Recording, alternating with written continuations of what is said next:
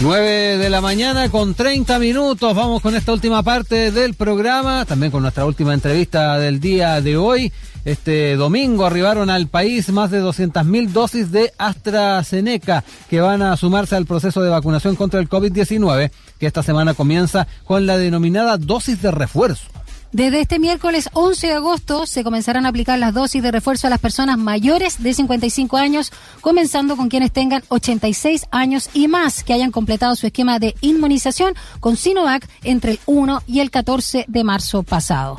Vamos a conversar con Ana María Morgara, Moraga, perdón, hoy ando mal hoy día, Moraga, epidemióloga y jefa de la carrera de medicina de la Universidad de Concepción para saber de esta dosis de refuerzo y también lo que implica, por qué se decidió, por ejemplo, por la vacuna de AstraZeneca. Muy buenos días, Ana María. ¿Cómo estás? Hola, muy buenos días, Daniela, Rodrigo y a todos quienes nos escuchan. Muchas gracias, eh, por comenzar la semana además aquí con nosotros conversando de este tema tan importante y que se ha tomado también con bastante seriedad eh, nuestro Ejecutivo y nuestras autoridades de salud. Eh, lo primero, saber por qué es necesaria una dosis de refuerzo. ¿ah? en momentos cuando ya tenemos más del 80% de la población objetiva ya vacunada en nuestro país. Importante ir subrayando eso. Sí, yo creo que hay varias cifras que son importantes de subrayar, Rodrigo, estoy muy de acuerdo, y es que si bien es cierto el 80% de la población objetivo está vacunada, cuando nosotros miramos al total de la población chilena, ese porcentaje es menor, es alrededor de un 64% de todos los chilenos, pero luego, si nosotros aplicamos a ese porcentaje la efectividad que tiene la vacuna, que es alrededor de un 65%, la Sinovac, en la que la gran mayoría... Eh, nos colocamos, ¿cierto? Nos damos cuenta que en general es como no más del 40% de la población chilena mm. está hoy bajo los efectos positivos, ¿cierto?, mm. de eh, vacuna contra el COVID. Importante eso. Y es bien distinto, ¿no? Pensar al 80 o pensar en el 40%. Pero bueno, en relación a eh, vuestra pregunta, ¿por qué es importante el refuerzo? A ver, inicialmente, em, eh, a, las pocas semanas de haber completado esquema en población chilena con la vacuna Sinovac, se observó que no había diferencia en el efecto o efectividad en, eh, según edad. No había una diferencia significativa. Esto quiere decir que la vacuna era igualmente buena independiente de la edad, inicialmente. Ahora, con el tiempo sí hay alguna evidencia de que esta efectividad comienza a ser menor en personas mayores por un lado. Y por otro lado, también es cierto que las personas mayores, por el solo hecho de su edad, independiente de que tengan o no enfermedades concomitantes, por el solo hecho de la edad, el sistema inmunológico reacciona eh, en menor medida. Estas dos razones hacen entonces eh, hacer que sea deseable un refuerzo inicialmente y principalmente en las personas mayores. Por eso, esa es una entonces de las razones, Ana María, de que se privilegió a este grupo respecto a la vacunación de menores de 18 años, ¿no? Con, eh, Absolutamente. Cuando uno mira los riesgos, porque estas son medidas poblacionales, mm. uno mira el conjunto de la población. ¿Quiénes mm. tienen más riesgo de enfermar, de hospitalizarse en UCI o de morir? Las mm. personas mayores. Entonces, si ellos tienen más riesgo, debemos comenzar con una mayor protección. No es que al resto de la población no se le proteja, porque ya estamos viendo que en el calendario de refuerzos también está incluida la población menor de 55 años, en otras fechas. Doctora, eh, perdón Daniela, eh, en, eh, en, estos datos que se manejan, ¿es, concluyente la cantidad de tiempo en que podía ir bajando el efecto de la, de la Sinovac? porque yo me recuerdo a la hora de ir discutiendo esta, esta dosis de refuerzo, incluso desde el colegio médico estaban ahí en la duda si es que eran seis meses, eran 12 meses. Mm. ¿Cuáles también son esos datos que se barajan para poder también llegar a esas conclusiones? Lo que pasa, Rodrigo, es que hoy hay poca evidencia al respecto, considerando que es primera vez que nosotros nos centramos a esto.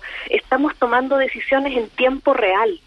No sabemos qué va a pasar a los ocho meses de inoculada la población con dosis completa de Sinovac. No, tenemos ese dato porque no existe. Sí, no existe. Sabemos lo que va ocurriendo al día de hoy. Y ya en junio, algunas investigaciones publicadas ya en junio daban cuenta de una leve disminución, que de junio a la fecha probablemente ha sido mayor, de la efectividad de la vacuna en personas mayores. ¿sí? Ahora, no quiere decir que hoy nuestras personas mayores no estén siendo protegidas por la vacuna. El efecto sigue, ¿sí? Pero la idea es que ese efecto esté eh, lo más alto posible. Sí, porque hay que recordar, eh, doctora, que el virus circula más en los jóvenes, ¿no? Es lo que se han señalado también todos los expertos. Claro que es la población que más se mueve, claro. que más sale, ¿cierto? Esa es la razón por la cual circula más en los jóvenes. Sin embargo, los que tienen más riesgo de enfermedad grave y muerte siguen siendo las personas mayores.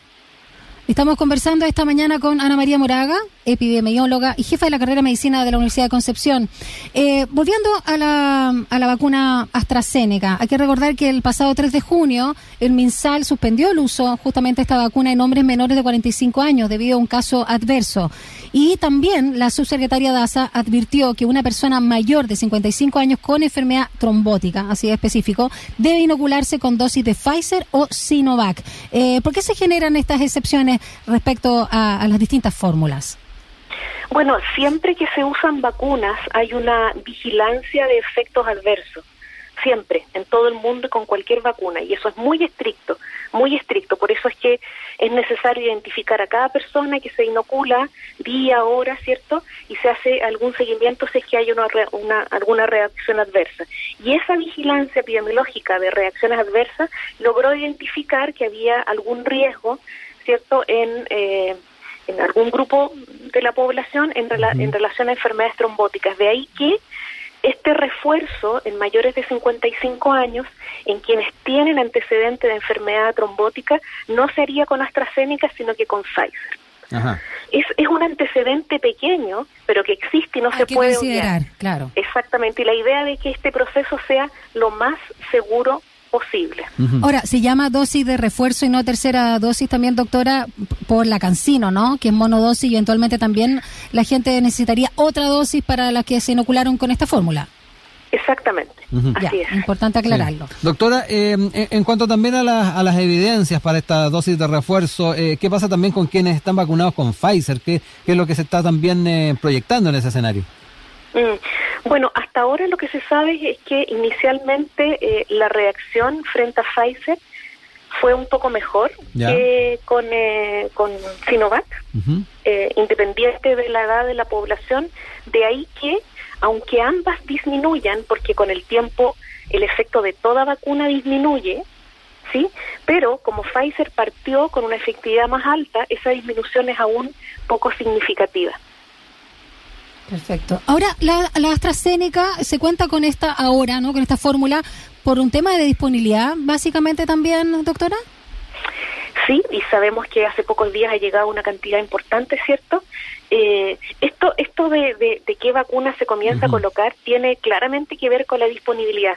Recuerden ustedes que cuando iniciamos la vacunación en población general, iniciándose en la población mayor, la vacuna disponible en Chile en ese minuto era la Sinovac. Sí, claro. Y, esta vacunación tiene también un elemento importante que es la oportunidad. No vamos a esperar tres o cuatro meses que mm. llegue otra. Tenemos que protegernos con lo que hay inicialmente. Y fue una buena medida, fue una buena decisión. Y hoy es posible en Chile, pocos países lo pueden decir, de eh, usar una dosis de refuerzo. Ajá. Eh, doctora, eh, desde la OMS se había solicitado a los países esperar eh, hasta al menos finales de septiembre para concretar terceras dosis ¿ah? o dosis de refuerzo en el caso de nuestro país para asegurar también vacunas en los países más pobres. ¿Qué opina también de esa posición que ha tomado la Organización Mundial de la Salud?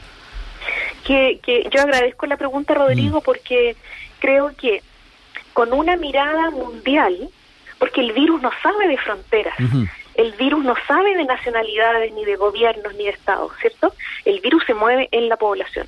Y mientras más virus hay circulando, más probabilidades hay de que aparezcan nuevas variantes graves, porque la delta es una variable, una variante muy fácil de, eh, de contagiar, ¿cierto? De transmitir, pero no es grave, no causa enfermedad grave por suerte, ¿no? Pero podría aparecer una variante grave. Entonces, como preocupación del mundo, a todos nosotros nos debiera preocupar disminuir la circulación del virus en África, en Asia, eh, eh, en Bolivia, en Venezuela, en Colombia. ¿sí? esa debiera ser como la mirada mundial, por lo tanto yo adhiero a esa recomendación que hace la Organización Mundial de la Salud, de alguna manera de, tener una mirada global de la protección. ¿sí? Eh, doctora, también, bueno, estuvo conversando con nosotros acá en Radio USACH el infectólogo Ignacio Silva respecto a esta dosis de refuerzo y dijo que la decisión suena como que se está dejando de lado a grupos vulnerables que aún no se han vacunado, los niños y niñas que están realizando actividades presenciales, ¿no? Con la vuelta al colegio. Además, dijo, no tenemos suficiente evidencia para demostrar que es necesaria. Eh, me imagino por lo que he señalado que no concuerda necesariamente con esta opinión. A ver, eh Fíjense ustedes que ayer conversaba precisamente esto con mis padres, ambos mayores de 80 años. Yo les decía, efectivamente, estrictamente necesario hoy puede que una dosis de refuerzo no sea, ¿sí? En, mirando que aún tenemos un porcentaje no menor de la población que debiera estar vacunada sin su esquema completo. O sea, quizás como primera prioridad, y aquí todo, a quienes aún no se han vacunado y que fundamentalmente están entre los 18 y los 50 años. Ese es un grupo súper importante a vacunar que aún tiene una cobertura baja. Eh, eh, ¿Se, refiere a los rezagados? Claro, a quienes, a quienes no tienen ni siquiera una primera dosis o a quienes no han completado esquemas. Y que se quedaron sin stock cuando decidieron ir a vacunarse, además. Claro, porque lo decidieron tarde. Exacto. O los que no, lo han decidido también, doctora, que son hartos también. Ese es el problema. Mm solamente el 70% de la población entre 18 y 50 años tiene esquema completo. Ese 30% se está moviendo y no tiene ninguna protección, entonces hay un riesgo para ellos, pero también para quienes los rodeen. Recuerden que independiente de la vacuna que tengamos puesta, la efectividad no es 100%. No es 100%. Entonces, bien, eh, estamos en un país en que se puede dar el lujo, ¿cierto?, de, eh, de tener una dosis de refuerzo, bien, no es, no es algo mm, negativo, sin embargo creo que el primer esfuerzo, no el único, pero el primer esfuerzo tiene que estar en ir a completar esquemas en quienes aún todavía no lo hacen. Sí. Oiga, doctora, y lo otro, ¿ah? el, el, el, eh, el dato este de que estamos mejorando los indicadores, a pesar de que es alentador, también esto no debe llevar consigo relajar las medidas de autocuidado. ¿ah? Eh, también tener presente el tema de la variante Delta. Importante el poder eh, insistir en ese punto eh, y saber si, si efectivamente hay también preocupación por los efectos de esta cepa de variante Delta. bueno, efectivamente, a raíz de lo que comenta Rodrigo, en el último informe de ICOVID hicimos, eh, señalamos aquello, estamos con eh, indicadores que van mejorando semana a semana, desde junio que nosotros vamos mejorando los indicadores. Eso es cierto y eso es el resultado de múltiples esfuerzos. De, de, cuarentena, de, quedarse en casa, de trazabilidad que ha ido lentamente mejorando y también del efecto de la vacuna. Esto es multi, multicausal. Sin embargo, todo este esfuerzo podría ¿cierto? Eh, eh, eh, disminuir, desaparecer, si no mantenemos las medidas de cuidado. A mí me preocupa mucho lo que nos estamos moviendo y abriendo, lo que se está pensando para septiembre. Mm. Parece que en septiembre Chile completo va a dejar de usar mascarilla y moverse. A mí me preocupa mucho eso porque ya sabemos que hay variante Delta de circulación comunitaria. Ya no es solamente los que viajaron, como inicialmente era. doctora, eh, puedo también, eh, eh, quiero comentar algo que también nos dice en el WhatsApp una de nuestras auditoras, Francesca, que da cuenta de, también su, inquietud respecto al impacto de la variante Delta en niños y niñas. ¿A qué riesgo corren ellos? Eh, aquellos que no están vacunados, eh, sabemos que hay un eh, rango de edad que no está vacunado y también lo está asociando a, la asistencia presencial a los colegios. Importante también ir clarificando lo que nos preguntan ahí en, en nuestro WhatsApp. Sí, me parece súper bien. Yo creo que la variante Delta ya está a nivel comunitario y podría estar en cualquier parte. ¿sí? Nosotros no, como país no tenemos una vigilancia a todas las personas contagiadas o con PCR positivo, ¿cierto? En una, en una vigilancia de muestras. Así es que eh, se han identificado pocos, pero no quiere decir que hayan pocos, así que podría estar en cualquier parte de la variante Delta. ¿Qué podemos hacer entonces? Primero, llamar a la población a completar esquemas de vacunación. Eso es lo primero y más importante. Y lo segundo es mantener las medidas de cuidado, o sea, el uso de mascarilla correcta de manera adecuada es fundamental. Y en relación a los colegios, además de la mascarilla, es la ventilación. O sea, ojo papás, ojo apoderados, eh, personal de los colegios y en general de los centros de educación también en los trabajos, ¿no? La ventilación de los espacios mm. donde hay más de una persona. Eso es tremendamente importante, que tiene que ser ventilación cruzada. No sirve una ventana. Claro, que se, se provoca una corriente. No sirve una ventana, exactamente. Se ventile realmente. Exactamente. Entonces, si los adultos que rodean a los niños que van a colegio, sobre todo los niños más pequeños, están están vacunados, están están protegidos, ellos mantienen medidas de protección fuera de su trabajo, también estamos protegiendo a los niños. ¿Sí? En ese sentido, a propósito de lo que señalaba de septiembre, ¿está de acuerdo con la eventual estrategia que se podría replicar para este año del Fondeate en casa para disminuir la movilidad? Yo creo que tiene que ser una, una, una movilidad responsable. Eh, llevamos un año y medio de disminución de movilidad. Es cierto que eso nos afecta a todos.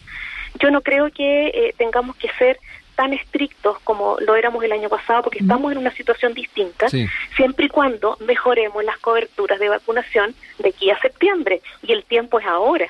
Recuerden que tienen que pasar dos semanas después de la segunda dosis para decir tengo mi esquema completo. Entonces es ahora el momento, ¿cierto? Para lograr una protección de masa de aquí a septiembre.